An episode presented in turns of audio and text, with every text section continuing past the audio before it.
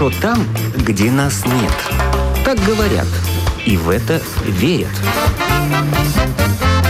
Мифы и рифы заграничной жизни в программе «Как вам там?».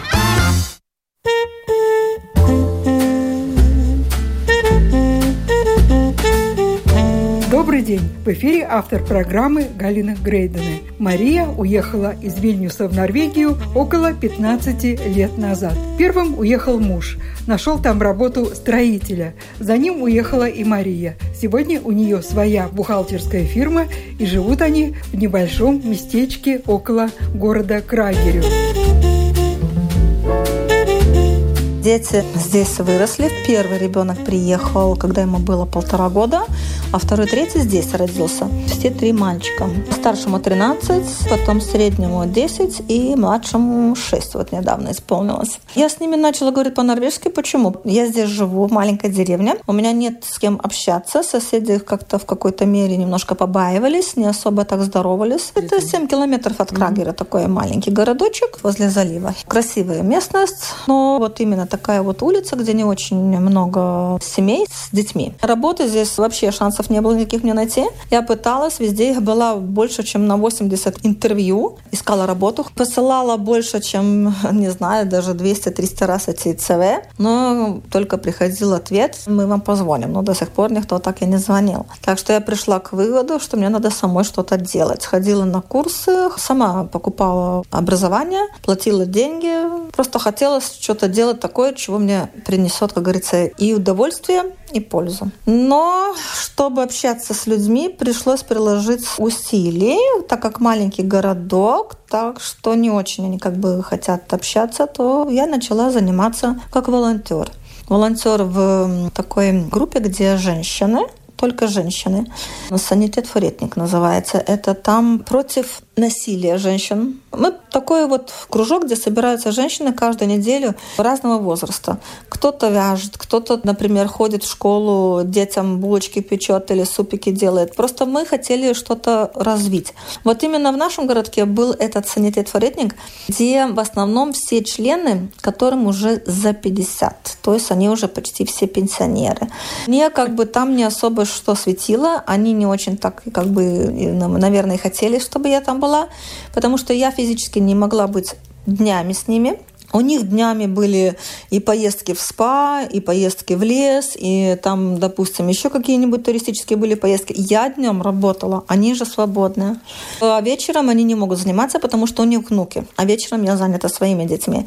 Так я просто поняла, что мне там как бы не место. Тогда я пошла, нашла Красный Крест. Начала там заниматься, мне там очень понравилось потому что там разных возрастов. И я попала сразу к женщинам, к женской группе Красного Креста Крагера.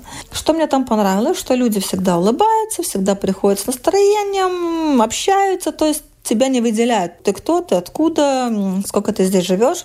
Просто все кого-то учат, кто-то о чем-то рассказывает. Делаем вечера, учимся мы у других людей и учим их. Например, мы им объясняем о Норвегии, рассказываем им, что здесь популярно ходить в горы беженцам, эмигрантам, тем, которые такие, как я, приехали сюда. Но такие, как я, не очень-то и много в этих таких волонтерах или в этих организациях. Они очень много работают и больше заняты семьей.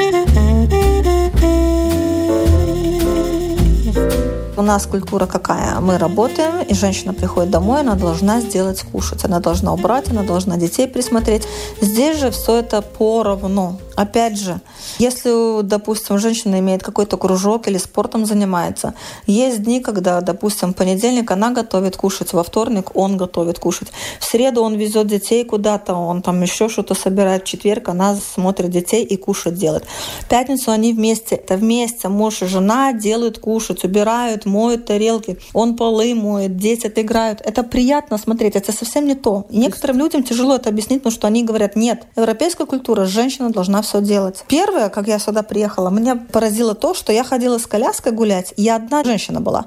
Все остальные мужчины были. И я все думала, что этот мужик с этой коляской ходит? Он же даже памперса не умеет поменять. Потому что в основном как это было? Всегда мама что-то делала, всегда бабушка что-то делала, папа, дедушка, мужчины занимались своим мужским делом. Когда я замуж вышла, как бы такая же колея. Я и дом, я и дети, я и еда, и я и уборка. Здесь, когда я ходила с коляской, я смотрела, что в основном только мужчины были. Если я шла, например, на собрание или еще куда-нибудь, на какие-то кружки, в основном тоже были папы. Тогда я больше начала общаться с этими людьми. Меня начали приглашать в гости. Я увидела такую тенденцию, что женщина сидит, жена дома сидит, читает книгу или газету, а муж на кухне делает кушать. Это было мне так приятно увидеть. В моей семье мой муж ни разу полы не помыл, даже когда я беременная была и просила его. Она сказала, достаточно и попылесосить их. И я сама сделала фирму, открыла и начала работать. Ходила, спрашивала здесь у местных, могу у них работать. И везде был ответ негативный. Нет, нет, нет. Тогда я пошла на курсы от рабочей биржи. Там мне сказали, что тебе здесь нечего делать, ты должна свое что-то делать. Свою фирму открывать и идти работать. Говорит, что ты здесь сидишь? Здесь сидят люди, которые вообще не имеют желания работать. Или у них проблемы с алкоголем, или с наркотиками, или вообще они... А, на бирже труда, да?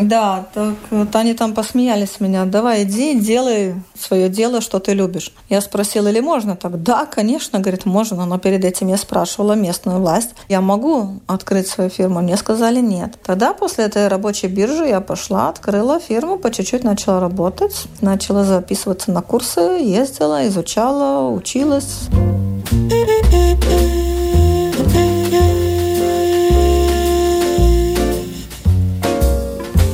Когда сюда приехала, было совсем иное понятие. Я из Вильнюса, я привыкла работа, после работы едешь или в кафе, или в ресторан. В четверг, в пятницу, в субботу театр, опера, кино. Это было очень весело. Я люблю общение, я люблю, где много народа, я люблю куда-то выходить, мне нравится это. Сюда я приехала, здесь маленькая деревня. Магазины закрываются в 5 часов. Конечно же, стиль одежды у меня был тоже веселый. Каблуки, мини-юбки и платьечко такие поле открытые. Здесь каблуки сломались у меня через три дня. Люди, которые мимо проходили, они отворачивались и мне пальцем возле виска крутили, типа куку. Но то я поняла, что что-то со мной не так. Когда я сюда только приехала осмотреться, пришел такой один сосед, и он сказал, что я тебе помогу интегрировать. Я тебе помогу, ну вот рассказать, что, где, чего, чтобы ты поняла, что это за страна. Сам он из Дании, но живет больше, чем 25 лет в Норвегии. И он мне начал рассказывать, вот мы печем хлеб дома, такой-такой, вот мы делаем бафли, это наше национальное как бы блюдо. Вот у нас так и так. И вы знаете, этот мужчина, он мне так много всего рассказал, мне он очень много помог. Он нашел садик для моих детей, он мне помог устроиться на курсы норвежского языка. Это была большая помощь. Когда ты приходишь в магазин, в магазине все на норвежском, у тебя словарик, ну, было со стороны, может, и смешно, когда ты со словариком стоишь и переводишь все, каждое слово. Пока ты найдешь свою гречку, гречки вообще даже не нашла. Раньше привозила с дома, с Литвы заказывала, а сейчас можно купить в Азиамат, в специальных таких специализированных магазинах. Да, здесь тоже вот люди приезжают из других стран, они тоже открывают магазины, и в их магазинах можно купить товар, на котором написано по-украински, по-русски, по-литовски, по-польски. Просто супер. Да, здесь большой интернационал. Большой интернационал чувствуется где? В школах, в садиках. Это приятно. Я думаю, что мы все должны друг от друга чему-то учиться.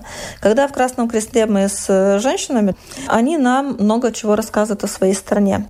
Они показывают танцы, они поют, они показывают вот эти рисунки на руках, как они вот себя раскрашивают. Они рассказывают о своих свадебных ритуалах. Фотографии показывают, фотографии своих родителей, где они выросли, если какие у них школы. Это не сравнить с тем, как у нас парта, электрическая лампа, учебники, все. Нет, у некоторых вообще этого нет. Но они способны читать и считать.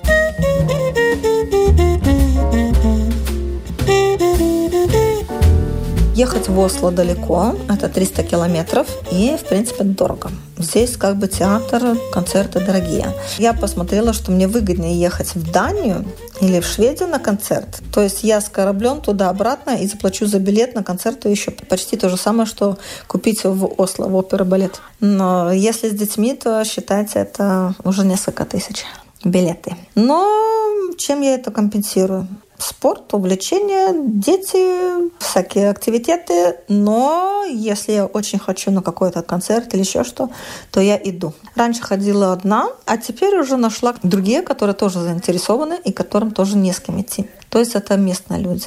Дети, они уже почти как и местные люди, да, они говорят на чисто вот этом диалекте, в том городке, в котором они живут. Это 5-6 километров и другой диалект. Но только они его слышат. Я так его не очень различаю. Я различаю уже, если там с севера Норвегии, из других городков приехавшие, а уже такой вот местный, который на пару километров разделен, я его не очень отличаю. Дети привыкли, они не представляют себе жизнь другой какой-то там местности. Им кажется, что эта страна самая-самая лучшая, что она самая богатая, и лучше ее нигде не найдешь. Образование, конечно же, я считаю, что здесь слабое. Хотя раньше я пыталась говорить, меня не очень слушали, но теперь я смотрю, что много людей говорит точно такое же мнение. В основном это иностранцы. Они не согласны с нагрузкой, не согласны с образованием, потому что оно очень-очень слабое. Детям не обязательно изучать табличку умножения. Это не обязательно знать наизусть. У нас есть калькулятор, у нас есть компьютер, мы можем погуглить. У них идет э, первый, седьмой класс, это вот как бы детская школа считается. Потом уже восьмой, девятый, десятый, это уже как бы считается там средний средняя, Унгдомскуля называется. Вот ребенок с первого по седьмой класс, он имел только несколько уроков. В основном это норвежский, математика, английский, там физкультура и такой один урок, который обобщает все о религии, чуть-чуть там о географии, чуть-чуть о том. Это один урок, который все обо всем. Но у них нет ни истории, ни географии, ни ботаники, ни биологии, ни зоологии. У них нет того, что мы имели. Рисования нет, рисования у них нет такого вот они как бы имеют его в одном таком уроке, труды, ну что-то там такое. Опять же, нет домашних заданий. Домашнее задание такое веселое, что мои дети за один вечер делают уроки на две недели вперед. Когда я спросила, почему так есть, почему нельзя ребенку дать побольше, мне сказали нельзя. Когда на родительском собрании я спросила, я хочу, чтобы мои дети получали каждый день новое задание. Другие родители были очень обижены и на меня разозлились, потому что они считают, что очень сложно в школе. И их дети не способны сделать и этих заданий, которые они получают. Деградирует, деградирует вот это вот поколение, вот это вот наше поколение, поколение да, вот это вот именно этого периода. Потому что уроки очень слабые, домой не задают, на каникулы там почитать, если ты можешь, если не можешь, не обязательно. Если ребенка спрашивают дважды два, сколько он может себе сказать, я не знаю, мне это очень не нравится. Если ты идешь, допустим, учиться на юриста или еще на кого-то, но у тебя есть проблема с дислексией или еще с чем-то, ничего страшного. Ты можешь пользоваться компьютером или там интернетом во время экзамена, потому что у тебя есть справка от врача.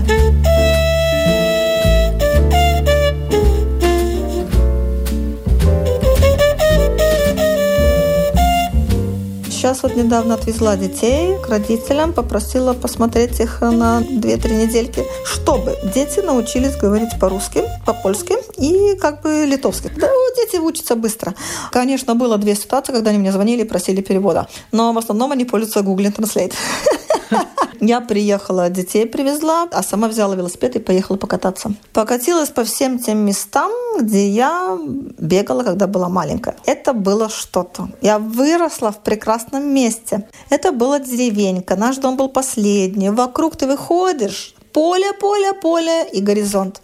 Теперь там деревья, дома, дома, дома. Это было ужас. Я была поражена, насколько все поменялось. Я поехала на велосипеде, и что я увидела? Нету моих васильков, нету моего поля, ромашечек, ничего.